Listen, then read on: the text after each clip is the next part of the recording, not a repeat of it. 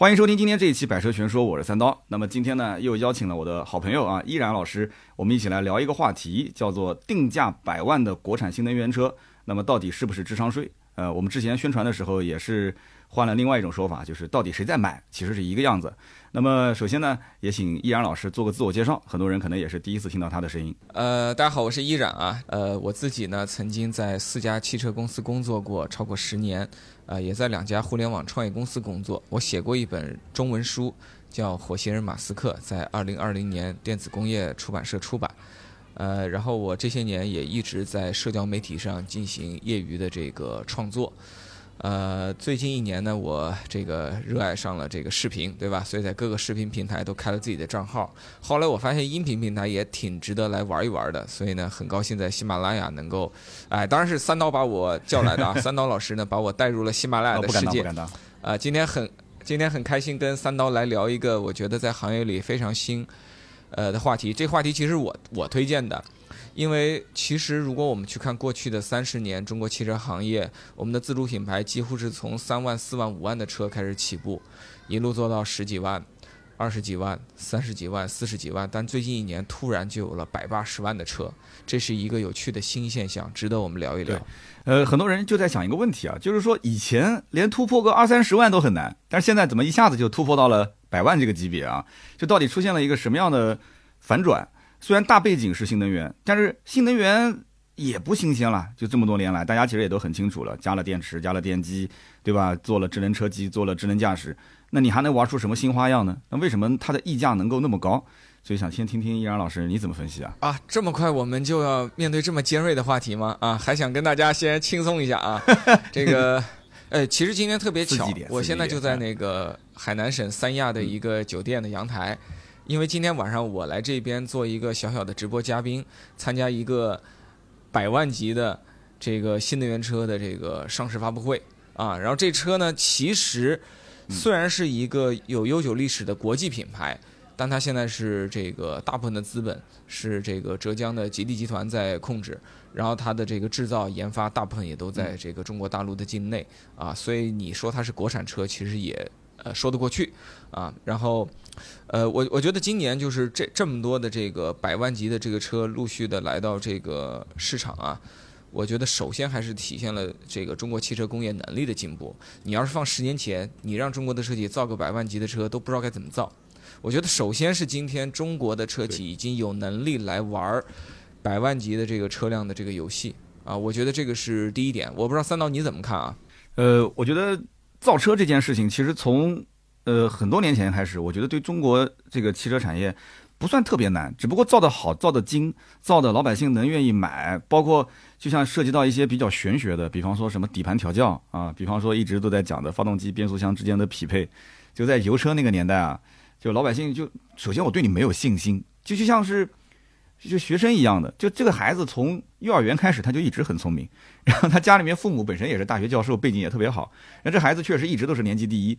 你现在你告诉我，这个年级里面排名倒数第一、第二的这些学生，他将来能上清华、上上北大，像你一样上同济，对吧？九八五二幺幺，我是怎么都不可能相信的。所以他以前的那个信任度就本身就在地板上面，但是到了新能源的这个时候，他从他从开端开始他就。一直都老百姓就觉得说新能源这不就是咱们中国人玩的嘛，对不对？咱们有宁德时代，咱们的电机本身也不是很复杂的东西。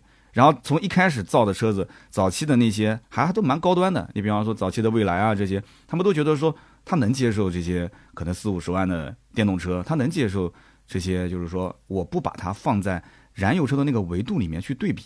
我买电车就是买电车，它就值这个价，所以一开始这个开端还挺好的。但如果说以前一直是就是再往前推那个骗补贴的年代，就是燃油车把它掏空了，直接加个电机加个电池，那个时候老百姓其实也不傻，也都知道这种车子就是骗补贴的这个车，它根本就不是从技术角度或者是改善我生活质量的角度去呃做这种新能源车的。所以那那个时代和后面这个时代是割裂开的。然后从蔚来啊、理想啊、小鹏啊这一波开始慢慢往后走到现在，哎，到了这个上百万级的。但是其实这个百万级，我一开始没想到会来那么快。我实话实讲，我不知道易然老师你有没有想到，突然一下子就像平地炸雷炸出来一个这个仰望，说说卖一个一百万，我当时都震惊了。我说他，我后来我还调侃了一下，我说他这个卖的其实还是便宜了，他应该卖两百万。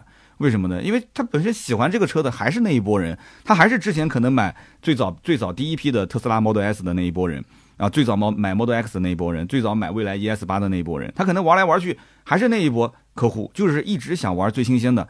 就是有钱人他不是在于说这东西贵不贵，而是说我有没有玩过。就是大家在一起，他可能就是你没有这个玩具，哎，我有这个玩具，那我感觉就比你有幸福感。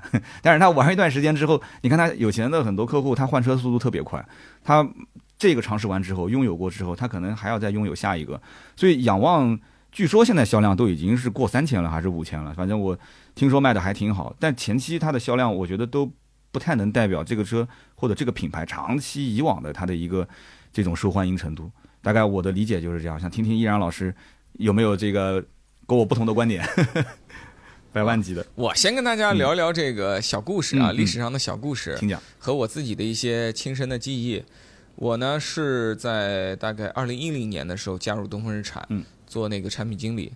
呃，当时呢，中国的这个汽车工业跟国际汽车工业，坦白来讲，水平差异还是比较明显的。呃，东日产有一个不太大的这个试车场，在它的技术中心。啊，我去的第一年呢，这公司里的一些日方的领导啊和中方的领导就带我一起去试车。我记得特别特别清楚，有一次我们试了三款车，一款是比亚迪当时的明星的燃油车，应该是 F 三，还有一款是奇瑞当时比较有名的一个燃油车，呃，我有点记不清楚是奇云。还是艾瑞泽，还是哦，sorry，都不是，是当时的一款车叫 A 三，奇瑞 A 三，紧凑级的三厢车，设计非常漂亮，你应该有印象那那是当时他们家明星产品啊，对，设计的当时网网红产品啊，也国产网红。是的。然后还有一款车就是日产自己的 T 打的三厢车，呃，那个车在日本本土呢其实是卖两厢，但是国内就两厢三厢一起推，这个三厢是为中国市场加出来的，因为中国人喜欢三厢轿车嘛。然后那时候其实代表了我，呃，从一个学生，然后转战到这个真正的职场，成为一个社会人，成为一个职业选手，早期的这个，对吧？练习赛阶段，啊，那时候我并不是很懂车，我能够非常清楚的是，你有时候在日常道路上，如果说你开三个车啊，它的差异如果是一的话，你到了一个，对吧？正规的这种试车场，这样一个试车中心。啊，由于它场地的条件，啊，由于专业人士给你到指导，你就会把那个差异一放大到三或者是五。嗯，我认为这就是对吧？专业的测测试场它的这个意义，我我记得特别清楚。那天在试车场，所有的人，包括我自己，作为一个比较啊资历尚浅的人，新人来讲，我们都能够感受到 T 大是明显在发动机的动力表现、变速箱的平顺性、车辆的控制。操控的反应性上都强过另两个这个国产选手的，嗯啊，这是我十大概十三年前的这个记忆啊，呃，但是如果你时至今日，我们再做这样一场比武，我们去找一些紧凑级的这个国际品牌的车型和本土品牌的车型，啊，我们再找一个试车场，我认为这个情况就会完全不同了。这是一个这个小故事啊，然后第二个小故事呢，就是当年。大概也是在二零一零年或者一一年、一二年，我记得奇瑞当时是重要的自主品牌，规模应该是行业领先的。他们的这个老大应该就是尹总啊，啊，尹同耀。他说，呃，这个其实奇瑞不是没有能力做出一台奥迪 A 四、宝马三或者是 A 六这样的车型，有能力做，但是有没有能力像奥迪、宝马一样把这个车做到三十万的售价，还做到这么好，是没有能力的。这句话呢，其实一般的人可能不容易理解啊。但是如果真的干这行的人，其实是能够消化的。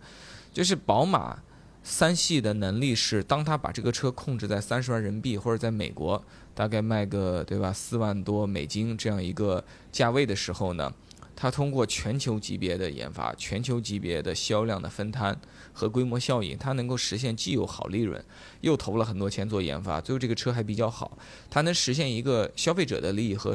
和这个厂家的利益的这个平衡，对吧？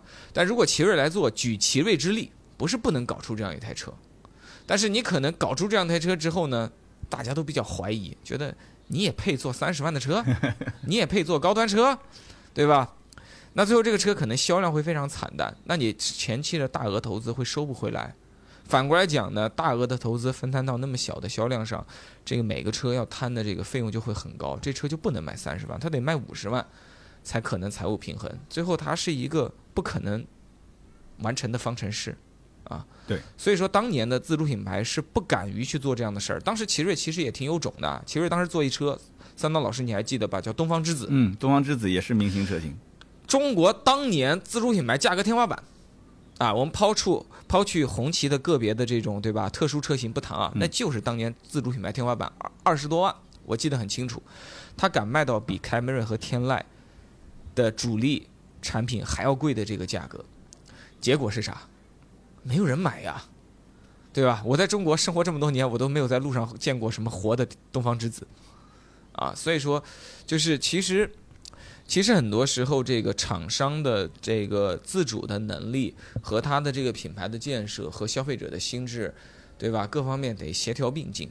所以我认为最近一两年能够出现自主品牌定一个很高价的车，这不仅是我们的厂家成长了，很大程度上也是我们的用户的心智改变了，我们用户的心态改变了。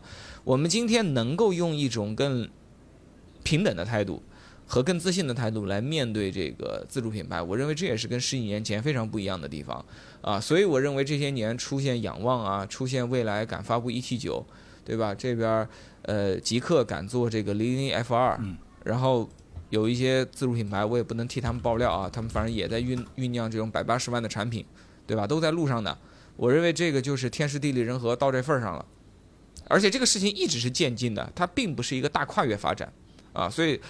也不会让我太惊讶，因为如果你去看十几年前，我们有东方之子，在当年自主品牌只卖十万的时候，它挑战二十万加，对吧？如果我们看二零一五年左右，比亚迪的这个唐和秦触摸了二十万加和三十万加，对吧？当然当年并没有卖多少台啊。然后我们再往后看几年的话，一八年有蔚来以 ES 八的这个一己之力触摸了五十万加，这样一个过去被认为是禁区的领域，对吧？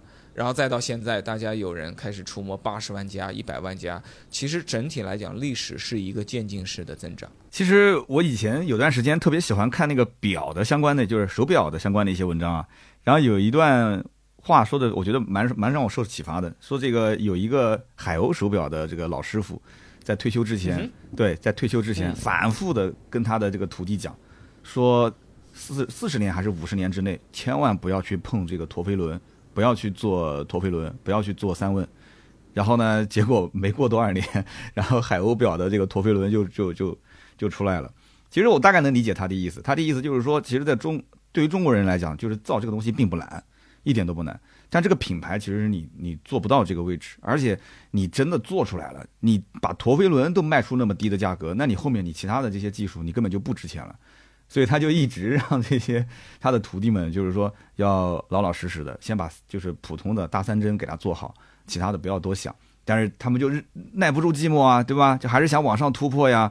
所以我不讲嘛，就除非是换赛道，就只要是在原来那个赛道里面想往上走，就是那种绝望的感觉，就有点像什么呢？我说一句题外话，就有点像很多的这个家长想把孩子送到这种呃什么民办的学校，就总觉得说这民办学校就是比公办好。把孩子往里面一丢，成绩就蹭蹭蹭的往上涨。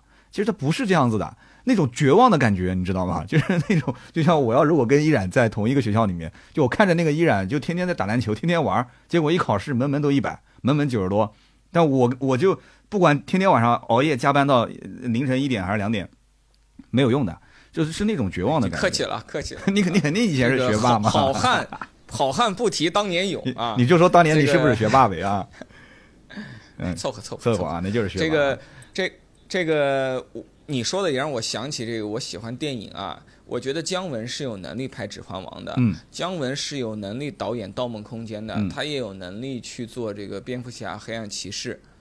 只是，就是什么时候这个世界会接受一个来自中国大陆的导演去做这些事情，这个需要很多的时间。但你把姜文放那位置，我觉得他做的会非常好，甚至不会比诺兰差。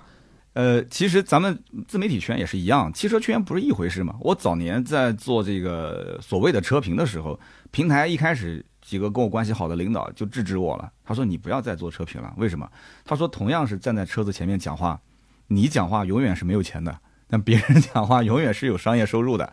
他说，全中国真正能站在车子前面能讲、愿意为这个讲车买单的，不会超过十个人。这个是在大概我估计一五一一六一七年的样子，当时是某个平台的这个呃负责人跟我讲的。他说，不要再走这条路线，走不通的。这不就跟车是一样的吗？对不对？他站在车子前面讲是 OK 的，我讲是不 OK 的。哪怕你观点比他更新，你比他更能说。那么奇瑞造这个车子，别人不认，对吧？但是宝马、奔驰贴个标他就认。这个品牌的价值其实还是有的。那我们还是按照我们之前这个提纲来吧。网上有个段子非常流行，以前是没钱买 BBA，有钱了买百万中国的豪车。那这个段子，你说这反映了网友一个什么样的心态呢？呃，我觉得实际上这反映了很多人依然对于本土品牌。这么快的跃进到五十万、八十万、一百万的价位感到不适应，啊，同时我认为它也反映了这个大家对现在这个新能源车到底是面向谁在销售的一种这个困惑。后者这个话题，我觉得不是今天我们聊的重点啊。后者，我觉得新能源崛起以后呢，你不能够只是那些三十万左右的这个新势力的车，你不能总是在提供高科技。最终汽车要解决对吧？千家户的问题，千家户的问题是什么意思？就你得造十五万或者十五万以下的车。啊，现在在这些领域去回答大家的厂家还比较少，但最后要解决中国电车的普及这事儿是必须要走的。但这不是我们今天的主题。我觉得第一个问题是我们今天聊的问题，就是虽然今天中国车企具备了部分打造非常高端的车型的工业能力。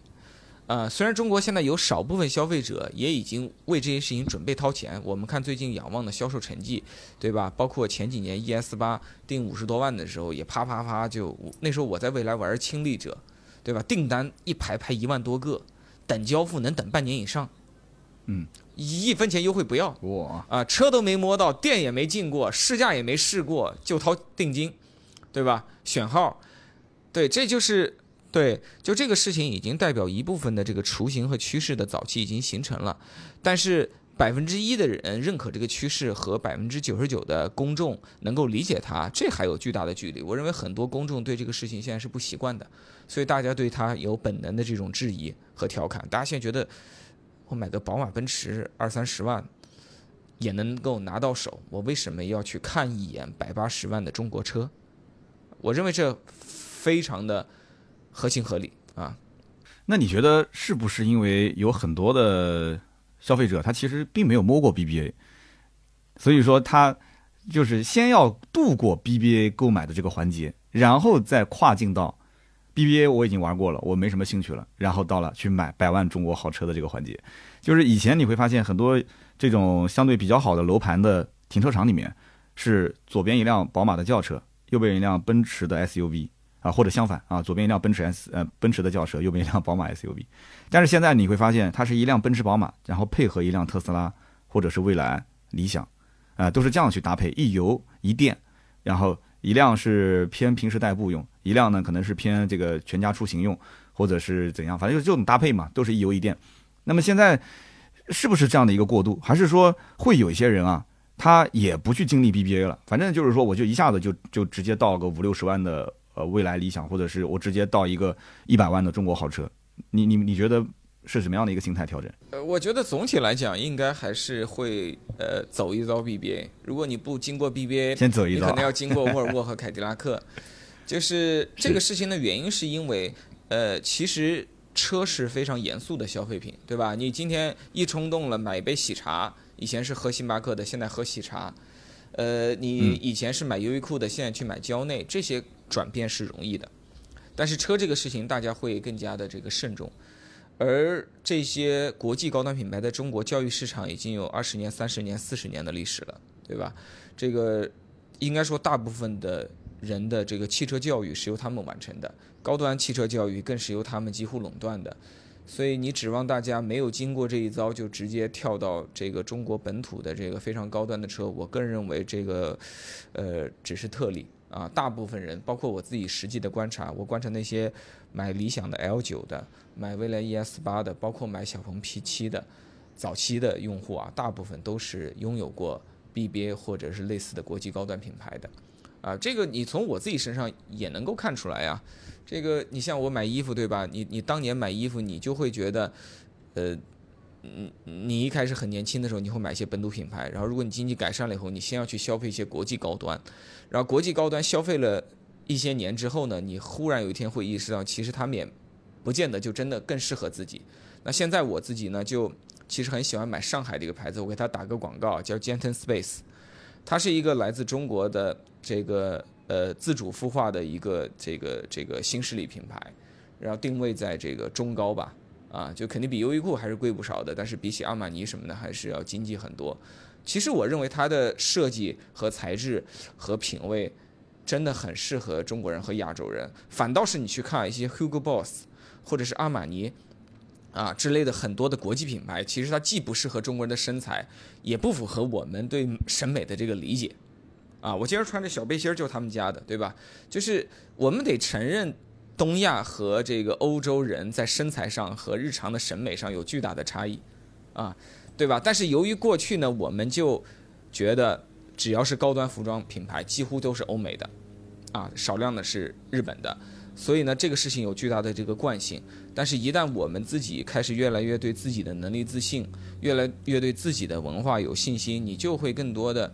分一部分的消费力去到这个本土品牌，我认为这是这个合情合理的。但在这里，我并不想做一个品牌上的民族主义者，啊，就在我看来，我并不是要说我们今天就比别人好，或者今天选择我们就是对的，选择他们就是错的。我认为你永远不用从品牌的这个背后的资本所属的国籍来定义这个品牌。我认为这样做是非常狭隘的。其实就是你会更喜欢谁，以及。哪个东西适合你？哪个东西是更好的产品？我认为大家从这个角度来做选择比较好。啊，是，比如说我也有，我有我很喜欢的那个欧美的服装品牌，有一个品牌是来自瑞典的斯德哥尔摩的 Lindenberg，它其实很小。林德伯格。哎，林德伯格，但是我就是比较喜欢，因为我一直喜欢很简约的风格，就像在车中我喜欢沃尔沃和吉星，衣服里我不小心就喜欢上了来自斯德哥尔摩的林登伯格。嗯。林德伯格好贵啊！我第一次看到那个衣服的时候，我说哇，我什么时候能买得起？一件衣服几千块钱啊，当时。但是我觉得它的整体设计的那种感觉，就给人第一印象就特别好，穿在身上，整个人的那种精气神立马就不一样了。其实我和这个易然老师很像，我也是，就是一开始不知道怎么买，然后我也我也比较拒绝买那种奢侈品，我觉得是特别智商税的。后来呢，我当时看到了像。呃，就路过那很早年了，我路过了一家店，也是在一个拐角。刚开始嘛，因为新品牌在商场里面拿不到好的位置，然后叫 JDV。那个时候我当时去试了一下，就跟我的身形还非常符合，因为我偏瘦一点嘛。然后后来就一直买，一直买，一直买，一直买他们家，直接买到他们家的最顶级那个会员。然后后来有一天突然发现，他有网店啊，有那种天猫的网店，然后网店的价格跟线下的价格差别非常大，他网店都特别便宜。但是呢，我媳妇儿后来把它买回来之后跟我讲，她说网店跟线下的这个服饰的质量还是有一定的差距，而且现在过了几年之后啊，这个品牌估计可能已经有六七年了。早年还给那个《快乐大本营》啊，给那个汪涵啊他们那些节目去做赞助嘛。然后后来我发现他们家的衣服从以前的那种就是做的非常夸张，他早年吸引我的原因也是比较骚气，因为我其实就是个蛮骚的人啊。然后穿那个骚气的衣服，开刚开始有点拒绝，然后我媳妇儿的意思是你你试一下。你试一下这个风格，你试完之后，你可能你就喜欢了。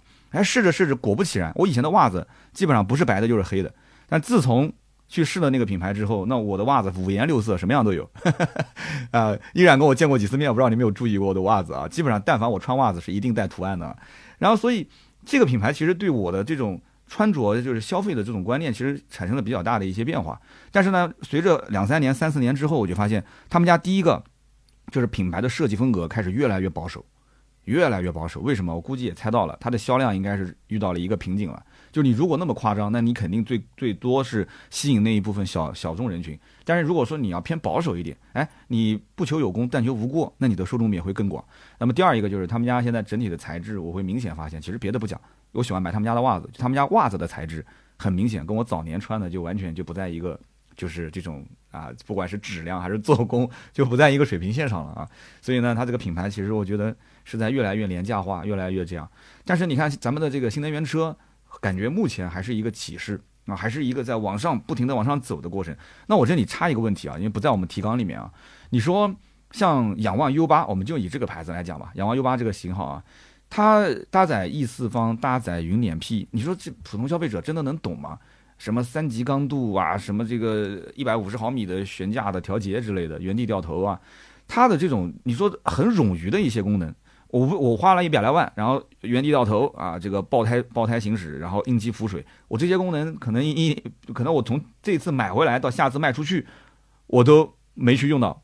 但这个东西就是它的一个溢价的本质嘛？就我一直在思考一个问题，就是溢价的本质是它有一些功能是别人没有的吗？是它的创新的点吗？还是它溢价的本质是它品牌本身，是它的一个社交的一个价值？李阳老师，任何的高端品牌，它的这个溢价都来自两方面的支撑，一方面是理性，一方面是感性。嗯，呃，实际上这也是这个商品经济的基本规律啊。但在高端品牌这里呢，体现的会更加的淋漓尽致。呃，实际上，呃，过去买宝马七系的人也不是那么懂激光的原理，啊，激光大灯对他来讲是一个看上去挺酷的名词，他也不会去分析这激光大灯比这种氙气灯、比卤素灯到底强在哪里，到底是什么样的一个机理机制和场景应用。呃，过去买奥迪 Q7 的人，其实他也不是 Quattro 的技术分析专家。对吧？嗯，所以我认为，其实消费者从来都不需要，也没有义务去把这些理性的价值都搞清楚。但是理性价值很重要，因为你必须呃做出来，然后让一部分懂的人去解读它，然后制造出一种哦，好像它比较高级，目呃这个不明觉厉的这种感觉。呃，否则的话，如果你真的让一百万的车跟五十万的车和三十万车拥有一模一样的技术。那凭什么我付这一百万，对吧？这个理性支撑是不能少的。那国际高端品牌，因为它有拥有丰富的历史，它比较强大的其实是它在另一端，它的感性支撑也很强。它有它的这个辉煌的历史啊，它有它在历史上在赛道里夺过的冠军，然后它有它当年的创始人的这个传奇的事迹，然后它有甚至有伟大的文学作品和伟大的电影中，它有这个出镜啊，甚至有猫王啊，或者是 Michael Jackson。对吧？会这个喜欢凯迪拉克，会收藏凯迪拉克，就它会有太多的这种这种软性的东西。现在的中国品牌来做高端车，比较苦恼的就是后者这一事儿，差意思了。因为我们的品牌干这事儿还是破天荒第一回。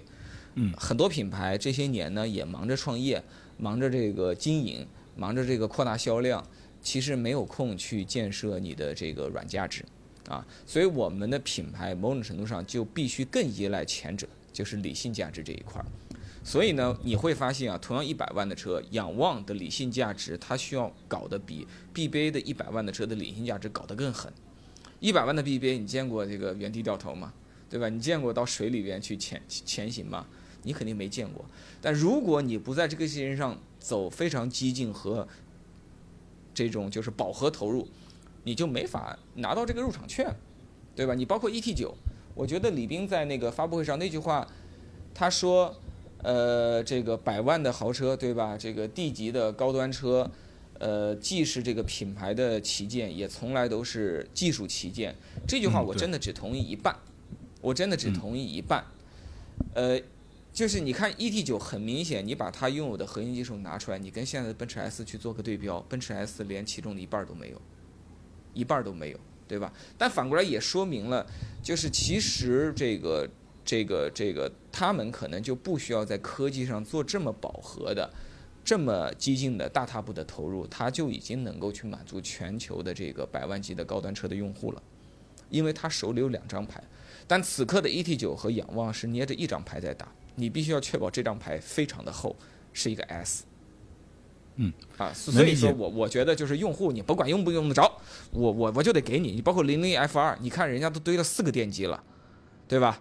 你看人家都都矢量控制了，人也能原地掉头，然后人家那个百公里加速还要比最快的特斯拉还要再快，啊，什么都给你配上。然后呢，它的那个内饰、做工的那种呃感觉，包括一些豪华音响，还一个不少。你要知道很多的这种。追逐性能的高端车在海外，它可能内饰是简陋的，也没什么高端音响，啊，但是你看到了中国车这里，就是既要又要还要，什么都给你满足上。我的意思就是，这就是实际上今天同样是进攻一百万左右的市场，本土品牌打的牌和国际品牌打的牌是完全不一样的牌，所以最终也一定会吸引完全不同的消费者。我认为国际品牌吸引的消费者会更贴近他们以前的核心的用户，就是平衡型的用户，甚至略。在这个时代略偏经典、略偏传统的这种用户，那么这个本土品牌呢就要去赚 new money 的钱。挣这个新知识阶层的钱，挣年轻人的钱。因为总体来讲，更年轻的人，这个 new money 新知阶层，这些人他们内心有一种潜在的渴望，他们希望重新定义标准。这是任何一代新的地球人跟老的地球人之间的潜在的战争，包括咱们的孩子，对，包括咱们的孩子跟我们之间的战争也是这样子的。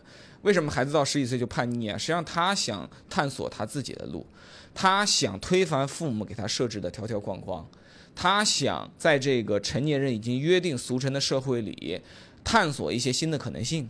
对吧？任何的 new money 都想要证明你们以前开的车可能过时了，你们以前戴的手表可能过时了，你们以前滔滔不绝的大道理和挣钱的方向可能都不是最合适的方向，啊，对吧？他会说数字货币才是未来，比特币才是生财之道，对吧？互联网经济才是好经济，你们连传统制造业都过时了，啊，然后一个智能电动的新旗舰比你们那些传统燃油新旗舰。是更合适的新旗舰，这是这一代人的潜在的这个叙事方式。然后我认为现在这些中国的新车都在提前的满足这种方式，但这种方式到底会不会一定赢、一定成为主流，这个事情是不一定的。对孩子十岁之前啊，他其实都是听父母的，他没有太多的自我的意识觉醒啊。十岁之后呢，他慢慢就知道，其实我是一个独立个体啊。呃，我就我需要去有更多的独立思考的一些东西，然后呢，父母再让他往东往西，他就容易去 产生逆反心理。我们家孩子正好今年十岁半啊，马上十一岁了，但是还好啊。其实只要父母你自己平时能控制好情绪，你不发脾气，你不去遇到事情之后大吼大叫，我觉得孩子的情绪波动啊，相对也会相对平稳一点啊。就是这个呢，每个家庭不太一样。那么其实呢，刚刚我们讲到就是说这个百万级的豪车啊，或者说百万级的新能源，刚刚依然老师也是分享了很多观点。啊，不管是从消费者的这种情绪价值也好，还是产品本身它是不是达到这种旗舰级的技术水准，那么很多人你要知道一点，首先百万级的前提是什么？是你你首先要消费得起，你才能去考虑它的背后的价值的问题。百万，其实我以前跟销售经常讲这么一句话，我原来不是卖车的嘛，我说这个你你每次总是觉得说客户再去比最低价，对吧？你说买个二三十万的，比方说奥迪 A 四，他为了差个一千块钱两千块钱，两家店之间比。嗯，那我你就我能理解对吧？那你说，那买个一百多万的奥迪 A 八的客户，他也在两家店之间去比，也就差那么三千块钱、五千块钱优惠幅度啊？你说你敢想象吗？他本身就花了一百多万了，就差了三千块钱吗？我说不是的，这是一种心态，就是同样的东西完全没有任何的差异化啊，买回去之后都是一样用。那为什么我明明去另外一家店买，比你在你们家买要便宜三千块钱？你你告诉我，你我为什么要在你家买？所以这个有的时候啊，就跟销售在聊，他你要如果是能够去得到他的信任，就是所有的每一辆车子的最低价永远是下一家店的价格。就你要能拿到客户的信任，然后让他愿意在你手上去买这台车子，他首先要信任你，让你这家店成为最后比价的那一家店，这才是最关键的。然后他们就问了，这怎么让别人信任呢？那这里面有很多种方法。所以现在的新能源车，你做这个。最高端的，或者说最顶级的这种什么旗舰的百万级的，再往上，你像有人很多人在想，那将来是不是比亚迪还要做三百万以上的超豪呢？这种可能性有没有呢？对不对？咱们就不不去拓展了，因为这个你说它定一百也好，两百也好，三百也好，它无非它再换个标，它再换一个其他的品牌，然后去运作，哪怕就定位更小众的人群。但是问题是在新能源这个品类里面，其实你会发现这两年它已经是相当于咱们。就是在中国这个市场，我们不到全球去看，就只看中国这个市场，就感觉已经是一统天下了，会不会有点飘啊？而且这个一统天下的感觉，就是你整个从产业链上来讲，咱们已经是摆脱了不用去从国外进口，不管是从电机也好，还是从电池也好，还是整个车子的组装也好。之前的日本的那个 NHK NHK 电台不是现场直播拆了一台咱们的五菱宏光嘛，宏光 mini 嘛。拆完之后说，然后中国的媒体写，拆完之后日本人哭了，震惊。拆完之后日本人哭了，说为什么？因为里面没有没有一块是这个日本的配件，就唯独有那么一两个芯片啊，用的是国外的，还不是日本的。那么其他所有的都是自主产。所以在既然已经是摆脱了，那么咱们国内的汽车品牌是不是在想一个问题？那我们是不是就开始要去谈文化？我们要谈理想，我们要往高端上去走。首先我们要去列一个 D 级车、标杆级的这种车型。那你像以前。中国品牌它做不出 V 十啊，做不出 V 十二啊，甚至 V 八也做不出来呀。这种大马力的自然吸气，那你做不出来，你就没有旗舰级的 D 级轿车啊。你没有旗舰级的 D 级轿车，你没有 S 级，你没有七系，你怎么去跟别人玩呢？对不对？你别说是咱们中国品牌了，你你讲个最简单的例子，你说宝马七系为什么被奔驰 S 级打压成这种死样子？你说到底了，人家迈巴赫奔驰，人家迈巴赫奔驰 S 级，对不对？那你你说宝马它怎么玩？它就压你一头，它怎么都压你一头。就 S 级在别人的心目中，迈巴赫的啊，奔驰 S 级那个才叫做 S 级。那普通的 S 级其实它虽然也有点啊杀敌一千自损八百的感觉，它 S 级稍微降一点，但你会发现它 S 级整体的档次还是比你高。而且你看现在的奔驰的 GLC 的价格卖的跟奔驰呃宝马的呃叉三的价格，就是他们两个最畅销的款版本差了将近十万，这什么概念啊？GLC 在我怎么看我都觉得跟宝马叉三不可能差那么多钱，但还就是有人买。虽然叉三的这个销量比它略高一点啊，但是呢，G R C 的整体的利润肯定是比宝马叉三是高得多得多。那另外一方面原因，对吧？也是因为 RX 三嘛。就像叉三的利润也比奥迪 Q 五更惨，一样的道理。对。但是奥迪 Q 五呢，又比凯迪拉克的 SX 和沃尔沃 x C 六零利润高，啊，然后这些车呢，当然又比其他的一些 SUV 骑自行车的羡慕羡慕骑摩托车的嘛，骑摩托车的羡慕骑开轿车的嘛，然后开普通轿车的羡慕开豪华品牌轿车的嘛，那其实开豪华品牌轿车的羡慕骑自行车的嘛，对吧？他可能背后今天不是出了个大新闻嘛，说那个广东东莞那边永奥集团啊，整个广东省将近八十家的经销商，昨天连夜车子被拖走了。易阳老师看新闻了吗？今天连夜。哎，车被拖走了，然后正好有一个听友，就是我们的这个永奥集团里面的这个员工嘛，回头跟他也可以做个播客，到时候有空咱们可以一起聊一下。前两天呢，前两天我试那个车，就是沃尔沃的 EM 九零，然后呢，正好跟他们对啊，哎，怎么了？很感兴趣是吧？然后你说，嗯，哎，这车你想聊聊，也想买啊？然后呢，往买还差点意思。我跟你讲，说不定媒体价对折，我跟你说，差不了多少意思的。前两天呢，跟他们领导在聊天，然后呢，我就说，我说网上都在骂，其实骂的这个道理也很简单，就是说这车子就是一个换壳的极客零零一，对吧？你凭什么卖那么贵，卖八十一万八？你凭什么，对吧？你大家，你看你是单电机，你还卖那么那么贵？然后后来呢，厂家的意思就是说，首先第一个，不管外面怎么说，我不让价，就这个车子价格，厂家统一统一销售，统一渠道。然后第二个，很多人也没了解的一点就是，就是这台车子它背后的服务团队。是单独成立的一个公司，单独拎出来的，它是一个专门服务这部分人群的团队。然后第三个，这个车子实际一年的销量任务三千台，一年三千台，一个月才不到三百台车，就两百多台车。对，这个我早就知道了，但我没说。对啊，你摊你摊到你摊到你摊到每一家店，实际上也就是一台车嘛，一家店一年卖一台车，那不就跟那个丰田的埃尔法差不多吗？对不对？这车子不加价就已经算是很厚道了。然后再再一个就是，他们现在目前卖的最好的那几家店，其实就是隔壁啊，就是挨着这个兰博基尼、阿斯顿马丁啊，就是挨着法拉利的这些超豪店的这个店铺啊，是挨在一起的。然后很多人就直接，比方说顺便给自己家的这个兰博基尼的沃罗斯去保养，旁边去看一看，看完就直接定了。然后后来我当时就写了一篇文章，是怎么讲呢？我说，其实这个逻辑很简单。什么叫很简单呢？你看，奔驰、宝马、奥迪，你哪怕把雷克萨斯、凯迪拉克全部拉进来，真正你说严格意义上讲，有就是传统豪华品牌有 MPV 的就两家，一个是奔驰 V 级嘛，对吧？还有一个就是雷克萨斯的 LM 嘛。V 级说白了就是个货车，因为我身边的 V 级一般是两种人，第一个，你像很多那些什么做改装贴膜的老板，他店里面喜欢去买一个 V 级，为什么呢？他好拉货，那个一卷一卷的那个贴膜啊，他可以扔到后备箱里面，对吧？然后第二个呢，就是有一些这个商务用车。他确实，他比较老派，然后看了半天，他对那个什么埃尔法加价，他也没什么想法，他就买个奔驰 V 级，然后直接丢到那个房车改装店啊改装，然后把改装就改嘛，地板啊什么航空座椅，对，就这两种人。L 卖 L M 这种老板，其实说白了，他挣钱相对容易一点，就这种老板就真的是很有钱，而且他挣钱也容易，或者就是富二代，也不是自己赚的钱，他对钱没概念，加一百万就加一百万无所谓，我要的就是别人开阿尔法，我就要开雷阿尔法，我就要这种感觉。这个东西你没有办法去去衡量，但你现在沃尔沃，沃尔沃是所有这个里面豪华品牌，老传统的豪华品牌里面，或者你刚刚讲的老钱，老钱里面的新贵，老钱他看不懂，你别跟我谈极客，我不可能去研究极客这个品牌的，啊，我能接受的，比方说沃尔沃，在我的印象中，它还好歹它还是一个豪华品牌，传统豪华品牌，然后呢，它的这个新贵。然后打开车门之后，发现它里面确实也有创新的东西，其实还是其实浩瀚平台，然后吉利的那一套嘛，对吧？那一套系统嘛。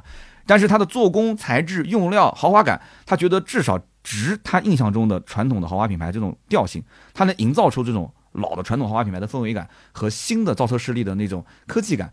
你说这个车子就卖你八十一万八，又不加钱。你对于他来讲，你抛开刚刚讲的什么单电机、什么续航这些东西不谈，他就觉得这是个沃尔沃，而且这是目前最新款的沃尔沃。我开在路上，别人都知道我买了一个最新款的车型，啊，我花了八十多万，对不对？你骂的越凶，我越开心。为什么呢？因为大家都知道这个车卖八十一万八，那我开出去，对吧？首先不便宜，其次这是个老牌的这个新能源，再一个我不管自己家用还是接接客户，大家一上车第一个反应，哎呦，哇，你这个车子有点意思啊，对吧？那客户都会这么说，嗯，你这个车子挺好的啊，挺有意思的，不会比觉得说这个车子 low。所以这个我觉得是很多人他愿意消费的点，也是其实我觉得沃尔沃的这台车，哪怕它销量不高，它对于其他豪华品牌会是一种启示，会是一种启发。如果八十一万八一年三千台，可能半年就完成目标了。我跟你讲，马马上后面宝马、奔驰、奥迪可能就会有想法了，凯迪凯迪拉克肯定是第一个会有想法的。哇，这都能卖得出去，三千台半年就卖完了。呃，我我补充一些啊，这个其实跟你说的还还是比较互为验证的。上个月我在那个杭州的一家这个商场逛街，在钱江新城，我就偶遇了这个沃尔沃的这个商场店。我看到 EM 九零，就过去跟销售顾问聊了一下。呃，这个其实从他那儿也得到一个验证吧，就是如果你是想买一个五十万左右的 MPV，你大概率反正最后就是从 G 幺八、极氪零零九。这些车里挑走一台你想要的，对吧？如果你本身的购车预算就是要百万级，就是冲着以前的丰田的埃尔法呀、雷尔法呀，包括雷克萨斯 LM 去的，其实这些用户呢，他看到沃尔沃这个以后，他会觉得性价比很高，然后他会觉得，哎呦，这品牌比丰田 还要上档次。对，进来看到这个装修呢，特别有格调，是特别新颖，然后一看这智能化，那秒杀大丰田。一看这电动化呢，有点担心，但是一问续航呢，CLTC 也有七百多，嗯，感觉问题也不大，对吧？如果他在后续一试驾，他发现这比油车还好开，你说这种用户群体，他到底是买埃尔法呢，还是买沃尔沃呢？我认为至少有相当的可能性，它会倒向沃尔沃，嗯，对吧？另外呢，就是你去看那个上次是广州车展吧，还是哪个展？那个 EM 九零在现场展览。你去看真正上去看那车的很多人啊，就是一些富太太，啊，一些这个 old money 的，这个这个比较成熟稳重的这种男士，对吧？就是你不管年轻的网友怎么骂，因为年轻网友掌握了太多关于电动车的知识，对。但是你是站在你的身份、你的立场和你的知识体系下去解读这个事情，但人家有人家的身份、人家的立场、人家的知识体系，你不能强求人家跟你用一样的方式来思考这个问题。对吧？这跟你说的逛街逛到兰博基尼，顺便到隔壁顺走一台新能源保姆车、家用车是一个逻辑。嗯，你今天如果真的是一个年入千万大老板，你要买一个 MPV，我问你买啥？哎呦，这个要使劲努力的想想。去，你真的到网上去做一堆功课研究，然后挑出一个最后配置、技术性价比更高、OTA 频率更快？不会，对吧？不会，你不是这个思路。嗯，啊。就是这，这是为什么这个在这个西方的大学里边，奢侈品营销学和这个市场营销是两个专业，要分开，啊，是两个专业，它是分开的两个专业，因为在这个领域，某种程度上，心理学、人类学、社会学的比例很大，嗯，它不，它跟传统的那个主流的营销学是两一个两个学问啊。当年我在那个上海交大的安泰。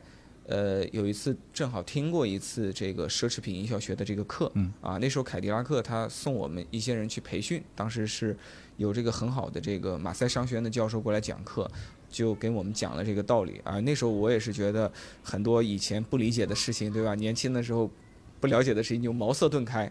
因为我年轻的时候二十多岁的时候，二十五岁以前吧，我也觉得买奔驰宝马就是买个标，这标值十万。所以 A 四跟帕萨特差十万，嗯，那是车是一样的车，都来自大众，发动机是一样的核心技术，对的，就那标值了十万，对吧？上完那课之后，我就不这么看了。能不能说说呢？实际上呢？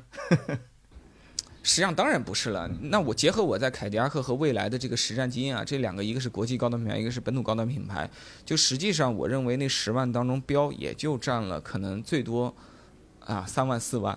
它还有五六万是实打实的一些非常理性的投入，只是这种理性投入呢，它往往是一种更含蓄的投入，对吧？什么叫做那个直白的投入？就是比如说这有个纸杯，你是二十克的那种厚薄的纸，我是三十克厚薄的纸，我宣传我的纸比你厚，比你高级，这就叫理性价值，对吧？一般来讲，越年轻的消费者，相对来讲你是这个呃普通商品的这个消费者呢，你会更看重这种显性投入。这就是为什么我当年人生第一次去做全职实习，跑到北京的大众中国进口车销售公司。我当时要人生第一次购买台笔记本电脑，我当时挑中了一台联想的电脑。那时候我认为 ThinkPad 就是智商税，每台车收了我三千块钱智商税，我买一个 五千块钱的联想挺合适啊，对吧？但是后来过了几年，我就不这么想了，我一定挑 ThinkPad，我绝不会再买一台联想电脑，对吧？这个这个，我们再说回来啊，那有一些东西是一些相对来讲没有那么显性的，比如说我们还说 ThinkPad 和这个联想，ThinkPad 的键盘的手感，对吧？ThinkPad 在数据安全，在你的电脑摔掉以后对硬盘的保护，在这种相对来讲很多主流用户没有那么关注。或者认为，哎，反正都差不多的地方，他要做很多的投入，而这种投入很难进行非常直观的量化反应，对吧？但是这些事情实际上是很多的高端用户他能够感受到的，他也会愿意为之买单的。所以，那个主流用户和典型的高端消费者，他们在看待高端商品的时候，他们的价值评估就是不一样的，对吧？但是你看曼昆的经济学原理，经学里面就有一个很基本的这个道理，就是同样一个纸杯。可能在我眼脑中啊，在大学刚毕业的我眼中，我觉得这纸杯就值两块钱，因为我觉得它就是个杯子。但三刀，你事业有成，在你眼中它就值十块钱，为什么？因为你认为你的生活方式，以你的体面，你就只能接受这样的纸杯，一个俗点儿的、low 点儿的杯子，再配不上你家的桌子，配不上你的眼睛，对吧？所以我们对同一个商品的估值就是不一样的。那么市场经济的经济学原理就告诉我们，如果你是高端品牌，你需要定价定到十块钱，因为你需要筛选用户，你需要让我滚开，不管这个商品的 BOM 成本是多少，就算这 BOM 成本是一块钱，他也不能定两块卖给我，因为那会毁了他的品牌，毁了他的生意。有道理，对吧？嗯，哎，我我我自己曾经有一个朋友啊，他是这个。某国内的非常有名的这个消品公司之前的这个市场 VP，啊，比我大一轮儿啊，我们是这个挺好的这个这个朋友，我们在一起经常交流这个呃跨行业的营销经验和消费者洞察。有一次我就会发现啊，因为他的职业生涯非常成功嘛，就是年薪早就已经数百万的这个这个状态了。我就发现它跟我的生活方式有非常大的不同。嗯，我现在依然保持着，其实我大学刚毕业的时候的部分消费习惯。比如说我买洗发水，其实我觉得是个国际品牌就行，就对我来讲，飘柔也行，海飞丝也行。然后你让我买施华蔻，贵一点我也行，我都行。但是我不会太挑剔在这个事情上，啊。但是呢，我发现他要购买洗发水，你没有一百五十块钱、两百块钱一瓶儿，他是下不了手的。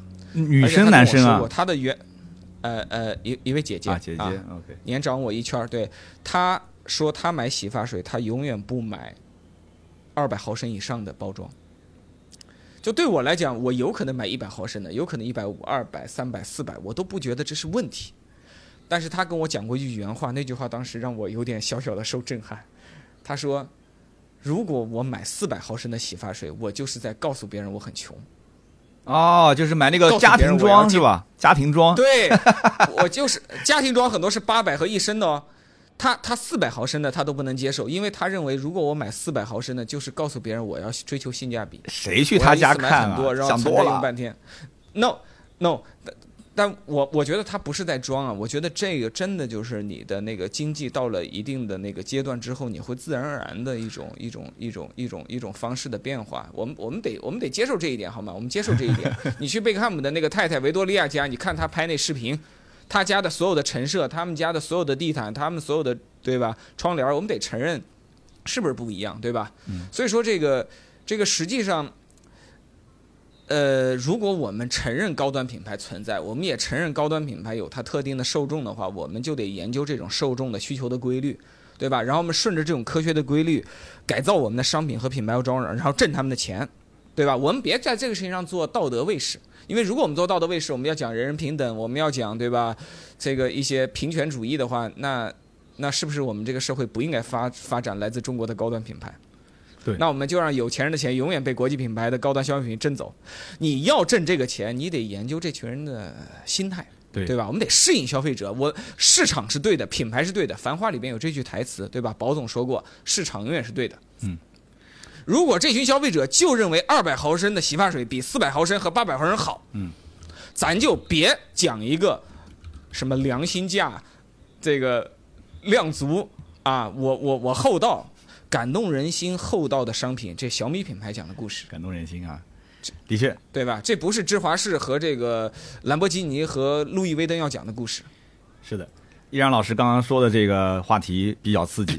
比较刺激，在我们的这个直播间里面啊，因为谈到有钱人的生活，已经有很多人开始发表了不同的观念啊，就 说你有这么这么多的钱，为什么？来看看，哎，有有有钱为什么不去帮助一下社会的弱者？呃，什么？还有人说什么眼光不一样，做谁的生意就要站谁的角度。哎，其实哦，那我要反反问一下，那那那什么叫有钱，对吧？我觉得如果你年薪二十万，在北上广深，很多人认为你是穷人，嗯，但是你比起贫困山区的人，你也是有钱，嗯，那么是不是中国年薪二十万的人都有义务，向贫困山区的人每年捐两千块钱？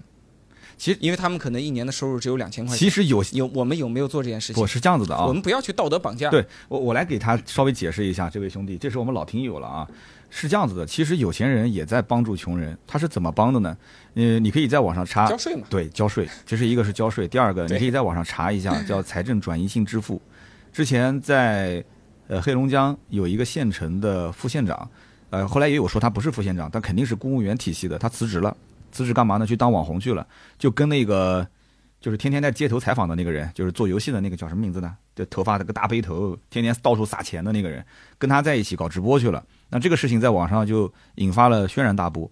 那这个这个所谓的副县长他为什么要离职？其实很简单，他那个县城啊，他每一年的财政收入大概也就在三个亿到四个亿，但是他的这个公共性支出大概在二十多个亿。那么换句话讲，就是他这个县城就就一直是入不敷出的一个状态。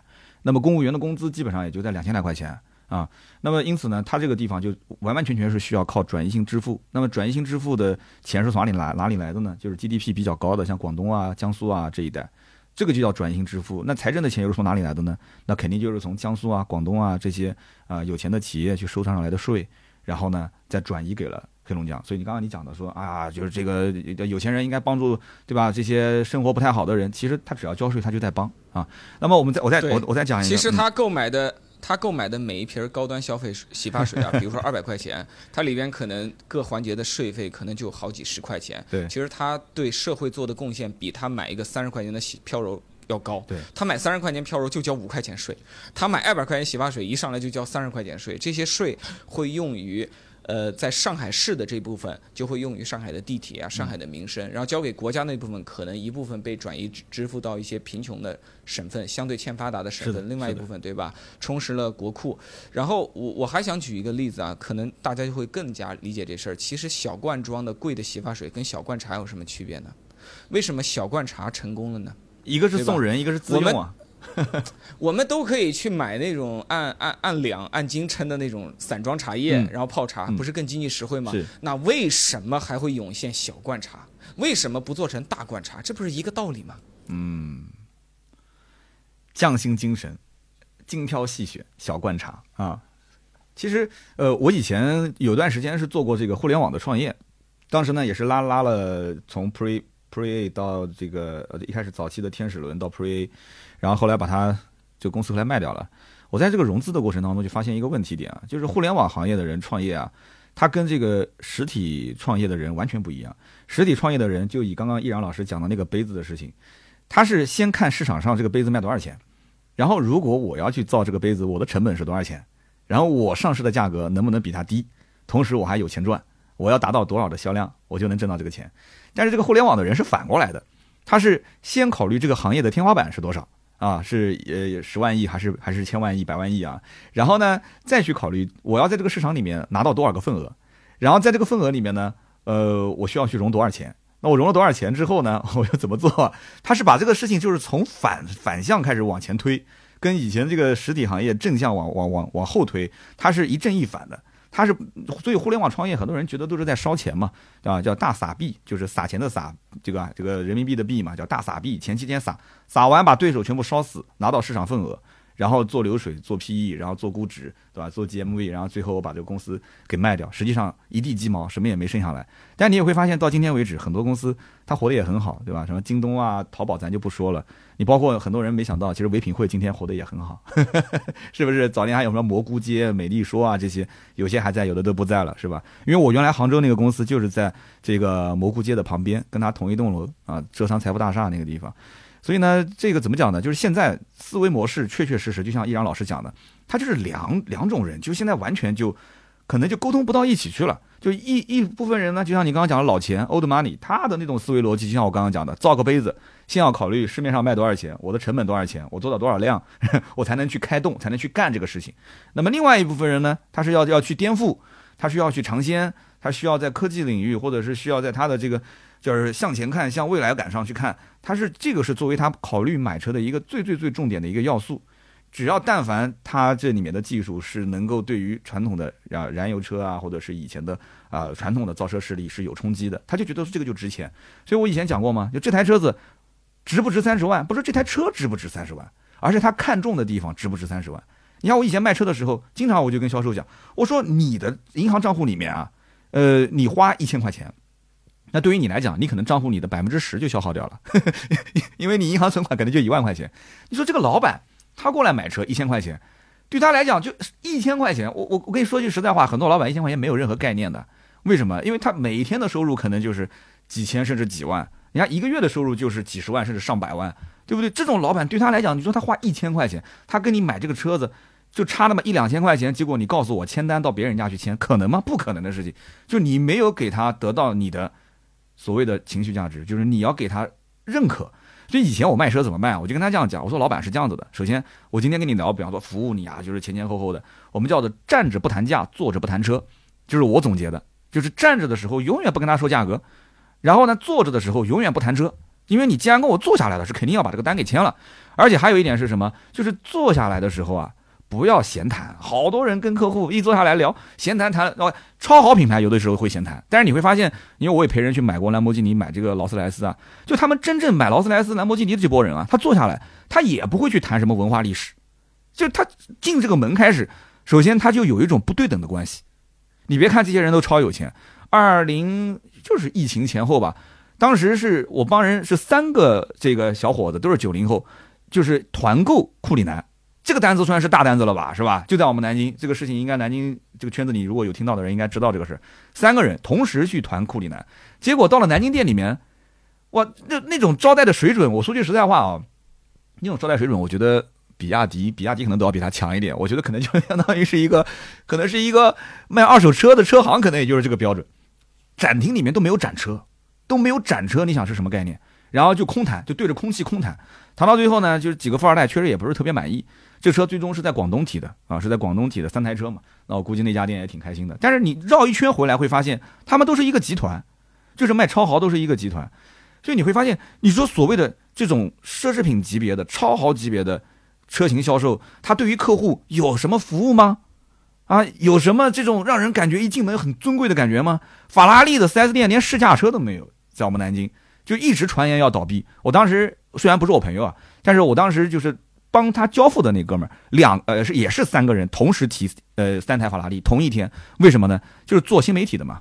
三个人从当年一开始做微博，到后来做那个小说，就是做付费小说，然后做订阅号，全挣到钱了嘛。然后现在转战做抖音，然后三个人同时去提法拉利，但是他得到这个服务也是啊。回来之后，我听我们圈子里面认识他的人讲，说一塌糊涂，说从此以后再也不会买了。所以这种超好品牌。中国在做新能源超好的过程当中，所以我也想就问一个问题啊，就易然老师，就中国人在做这种超好百万级的这种品牌的时候，你觉得用服务去碾压它有价值吗？还是说，就像我们刚刚讲的，就一定要传承品牌历史，要让客户在心理上、在社交符号上开一个仰望出去，哎，我就是个百万级的车子，我有那种。或者说讲的可能稍微那个点，就是阶层之间的这种跃迁感啊，就这种不一样的感觉，还是说他们这一波客户真真正正的是想要在服务上要得到被尊重？易阳老师，你要不谈谈你的方你的想法？呃，这个话题就有点那个这个 复杂。我个人如果是我的话，我一定会在中国品牌打服务牌，因为逻辑跟刚才一样。其实我认为那个服务有点接近于我刚说的左手的理性价值，因为它还是比较容易被感知，然后也是相对比较明确的，啊，它相对更接近左边。呃呃，我觉得确实存在一个问题，就是在中国由于服务业其实是发展的比较晚，我们的服务业的水平在同等的情况下，我认为是不如发达成熟社会的。嗯。啊，比如日本呐，或者是这个德国。呃，但是为什么那些人还是掏三百万、四百万买法拉利和这个库里南呢？呃，实际上原因是因为那个品牌的共识价值太高了。对，共识是人类非常困难的一件事情。嗯，因为它困难，所以它一旦建立之后呢，它的价值就非常大。就是那些你刚说的三位团购法法拉利和库里南的朋友呢，他们是对库里南和法拉利过于认可。对。他们也觉得那服务不好，也觉得那经销商不行，但他心里会告诉自己，这他妈的是经销商。对，我买的是库里南，是，对不对？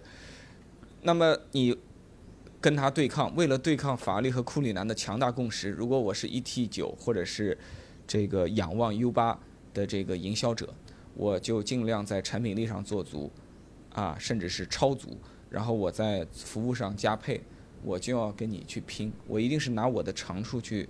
跟你做对冲，因为我的短板短期内改变不了，你不可能突然拥有一个世纪的历史，啊，你不可能突然让十四亿人在某件事情上达成某种共识，这是不太可能的。就法律的共识是一个世纪的事情，法律的共识是五十部电影，在全球的各种语言以各种方式，对吧？你就像前两年有一部非常火的电影《福特大战法拉利》，那是一个伟大的作品，对对，任何看了这个作品的人会对法拉利。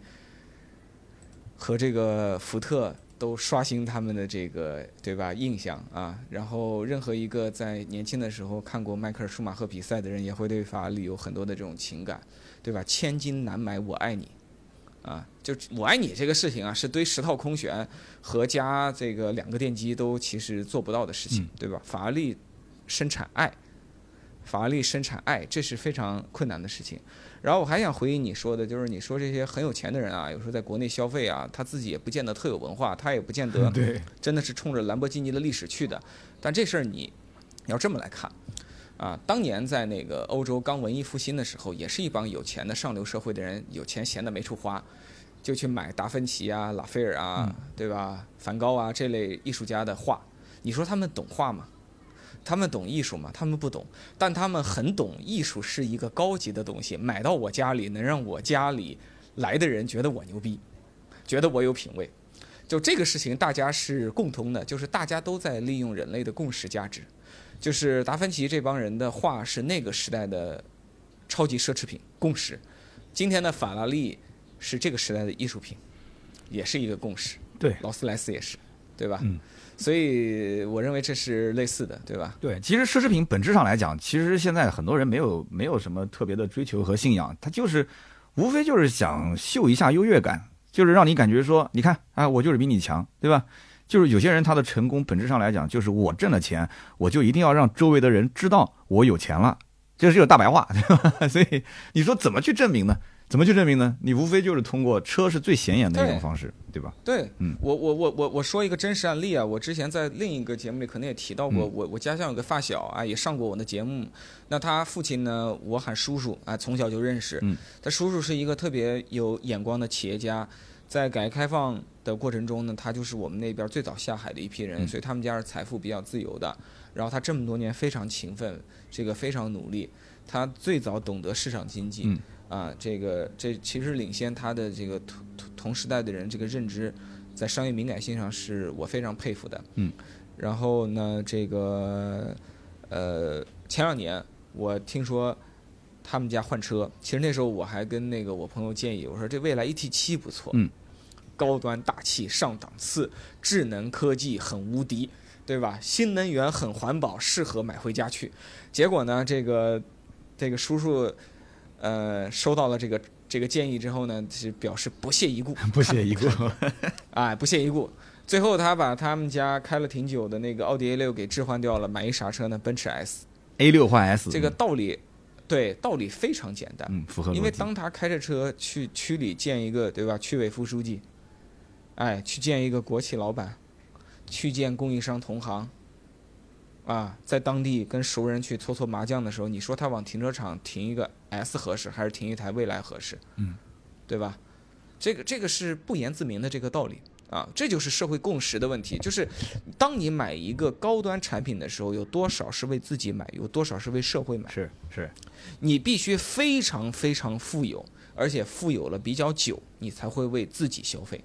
啊，这是我的理论啊，就是刚富有的人在为别人消费，富有了很久的人为自己消费。哎，我现在在这个不是三亚吗？这也是一挺好的酒店。我中午出去溜达一圈，在海边，然后我就会发现啊，这观察一现象，你看咱们住这种酒店来自己在这个季节来玩的，旺季来玩的，肯定都代表了我们中国的比较有钱的这个群体，对吧？比较富裕的群体。嗯。但你会发现，大家在这个海滩边穿的都很不放松。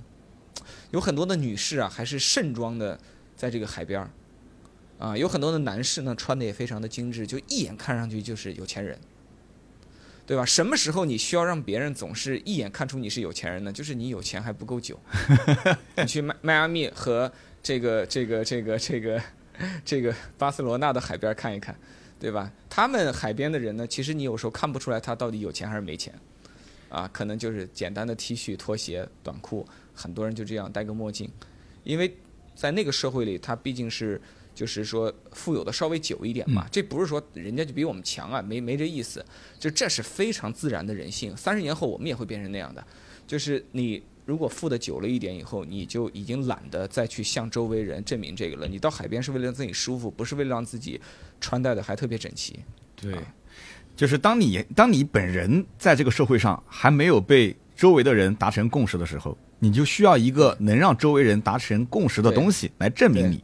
对，但是当所所以你看东 东亚的社会，东亚的社会为什么奢侈品盛行？嗯，日本、韩国，我们包括我国的台湾都一样，包括越南都是一样的。你再去看越南这种后发的开始兴起的国家都一样，我们一定会有了钱以后狂买 LV、GUCCI、Prada。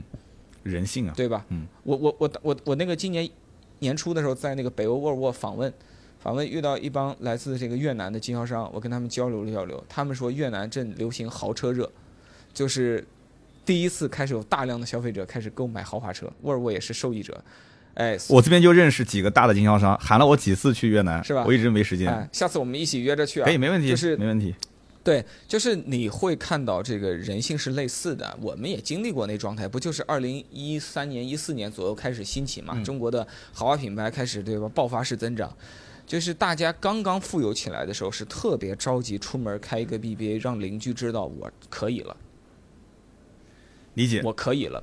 反倒是你，比如说我，我，我，我那次在那个慕尼黑去我那个大学同学陈博士，呃的研究所，他当时在亚琛读博士，对吧？然后后来他去了慕尼黑，我去了他亚琛的那个博士研究所的这个楼下。应该说，这个楼里啊，都是德国的在读博士和他们的这些老师 professor。这些人总体来讲是德国的也比较知识精英的阶层了。德国的博士也是有工资的，然后能读博士的人家里条件往往也不是很差。然后我当时就发现，哎，你们怎么开车这么简朴啊？都是 Volkswagen 大众、Skoda 斯柯达为主，啊，偶尔有奔驰、宝马、奥迪，但不是大多数。然后我那个朋友当时因为他是中国人嘛，他还是改不了对奔驰的信仰，他买了一台最便宜的奔驰，奔驰 B Class。我当时还取笑他，我说陈博士你怎么非得买台奔驰啊？我说这价位如果是我，我就买高尔夫。他说这咱不是中国人嘛？咱还是买一个这个三叉星的 logo，感觉心里好使。听懂？他也知道高尔夫是更好的车。我我理解，我理解。其实，呃，怎么说呢？就是在欧洲啊，贫富差距相对来讲啊小很多。大家呢其实也不在意这些，而且呢阶层基本也都固化很多年很多年很多年了，对，所以大家在欧洲其实你过你的我过我的，大家反正只要自己过得好就行。但是你会发现像在美国就不一样，美国就是贫富差距特别大。有特别有钱的人，大 house 对吧？就 dream house、big car 啊，big house、dream car，其实都是换着换着来。美国有点介于欧洲跟中国之间，因为实际上它也是一个历史更短暂、对的、对的、更新兴的国家。相对于欧洲，它是个新兴国家。是是，所以车呢是最能体现人性的一个点。刚刚我前面不是说了嘛，就是你当没有你自己没有被社会共识的时候，其实你是需要东西来。它有社会共识的东西来证明你自己。但是你已经被社会共识了。你比方说马云，大家都知道马云，我的天呐，那么有钱，他随便开什么车都可以，无所谓。但是咱们也不要到马云这个级别。你比方说依然你，或者是你比方说是我，就是我现在到了四十出头这个年龄，我的社交圈基本上已经是固定了。然后该认识我的，不该认识我的，其实也都基本上就这么个圈子里的人了。那么这圈子里的人，亲朋好友，我我的事业也不可能再出现什么大的一些啊这种天翻地覆的变化了。所以。我大概是什么水准？我是什么收入？我是什么样的一个资产？大家心里面也都很清楚，所以我买什么车都无所谓。我买什么车，只要不是太夸张，随便什么车我买。我哪怕就是再去回到十十来万块钱买个飞度，我开开，别人也不会觉得说我是混的那么惨。因为我已经是，比方说，到了你到了这个时候，你的圈层已经都有共识了，你就没有必要拿这些东西来证明自己了。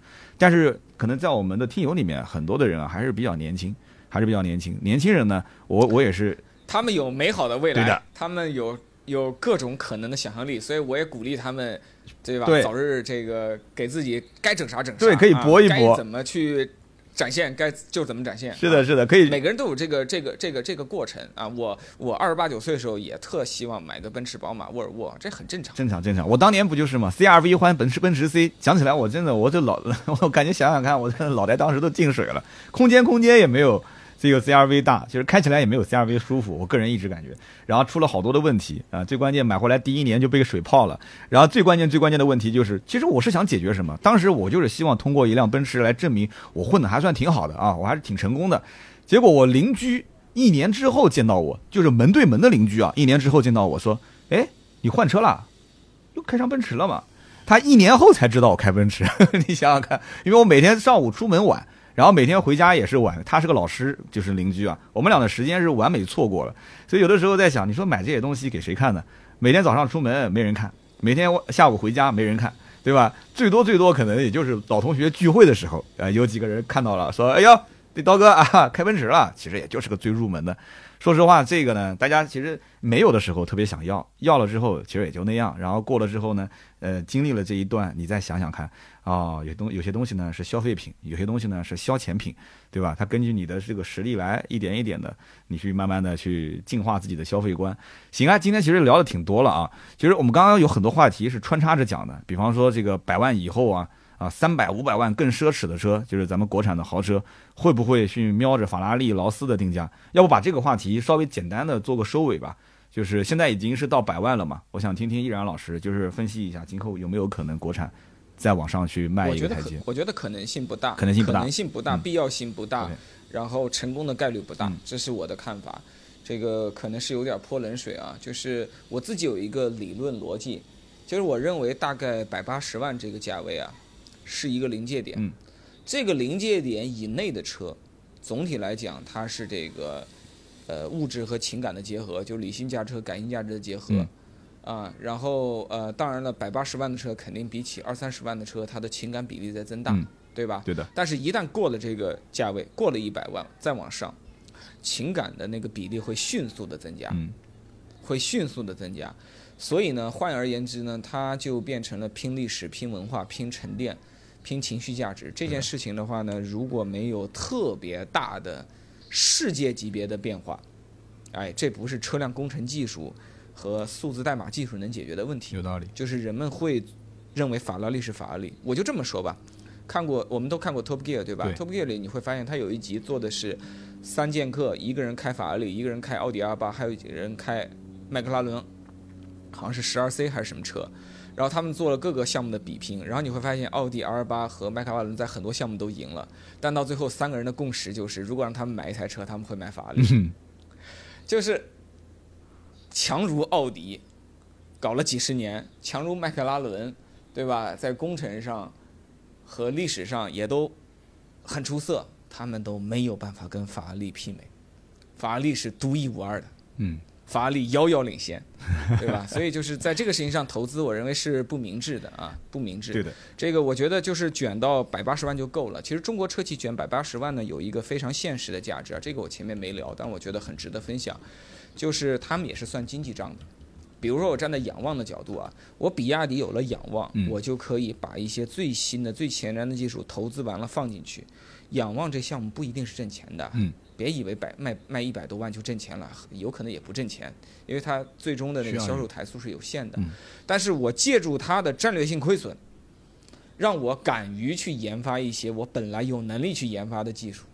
过去我想研发都不知道这技术该装到什么车上，没法消化。你不可能把这种原地掉头的技术装装个三十万的腾势和这个二十万的对吧？比亚迪宋和汉上，这不可能的。对，有道理，不可能的，对吧？金刚钻儿一定要放在变形金刚身上，金刚钻不能放到稻草人身上，对吧？有道理。所以，所以实际上大家都是需要去找一个高级的容器去承载高端的技术，未来也是一样。为什么他要做 ET 九啊？他搞那么多。技术砸几十亿、百亿下去，他得先找到一个足够高的地方去承载，啊，做早期的这种试验，早期的这种小批量的承载，承载完以后，经过验证，经过这种呃岁月的这种沉淀之后啊，规模化降点成本，它慢慢的下探到四五十万、三四十万去应用，逻辑是一样的。你看，你看那个大众不是一样嘛？它为什么是一个矩阵，上面有一些超级玩具，就是兰博基尼之类的？对吧？这些是实际上是卖情怀的，我们就不谈了。它实际上真正的核心矩阵是什么呢？核心矩阵就三个：保时捷、奥迪、大众，三个层次。保时捷尖端技术，奥迪高端技术，大众普及技术。你最大的投资，很多的东西先投到尖端技术那里去搞，哎，然后慢慢的有些东西该漏下来的漏下来，然后再漏下来，最后追求一个这个呃经济适用，对吧？普及。就是一定一定最后是这样层次化的东西，对，理解。所以这个其实，在经济上的合理性是非常足的啊。顺便你看，就是好的生意是什么？好的生意就是对内满足经济合理性，对外满足人性。嗯。啊，这两个事情能跑通，财务上成立，这就好的生意。嗯。就主要还是人人性啊，经济的合理性也是基于人性。其实说到底，你会发现以前的传统的这个造车势力啊，它已经是把这个阶层画的非常的清晰了。就刚刚你讲的，不管是从宾利啊到这个保时捷啊、大众啊，还是什么劳斯莱斯啊、宝马啊，它就一层一层的往下滑。但是呢，现在讲什么呢？就是新造车势力讲的是我们要配置平权、技术平权，对吧？好，那就既然是平权，平权的话，就像理想，我就一个配置，对吧？就像未来，它配置也不多，你还可以去进行加装选配。但是呢，你会发现现在好。大家开始陆陆续续做旗舰了，甚至做新品牌了啊，有仰望了，有腾势了，对吧？然后有比亚迪，哎，是不是我在想？就屠龙少年最后啊，他早晚也会变成恶龙。那我没说针对任何一个品牌啊。因为现在他们是要去屠龙嘛，对吧？要把以前的既得利益者的这个地盘给抢过来，抢完之后，这个罗贯中以前就说过：“ 天下大事，分久必合，合久必分，对吧？”这是一个历史规律的经典的总结。对的，对的。包括之前听呃那个马伯庸老师写的那个《太白金星有点烦》，也特别好玩，里面也是在调侃很多的一些事情。呃，感兴趣大家也可以去看一看。好的，那今天呢，啊，聊的时间也挺久了，咱们也聊了快一百一百分钟了。对，是的，很开心，很开心。今天跟易然老师再次做。对谈，如果大家要是喜欢我们俩的对谈的话，也可以关注一下。那么易然老师在喜马拉雅的账号，你如果是现在正在直播收听的话，点他头像就可以点一个订阅啊。如果是你听回放的话，你可以搜索“一染一刻”，染是草字头的染啊，一染一刻，草字头的染，嗯。对，然然后这期节目呢，我也和三刀老师做了视频的录制，所以后续也会在依然一刻各个平台的视频频道，我会做一个视频的精华剪辑版。对的，视频我就不会做这么长了啊，音频节目可能长一点，视频我可能做个二三十分钟最多了。可以，可以。然后也会有这样一个版本后续上线。对，大家在各大视频平台都可以搜索“依然一刻”啊，草字头的染。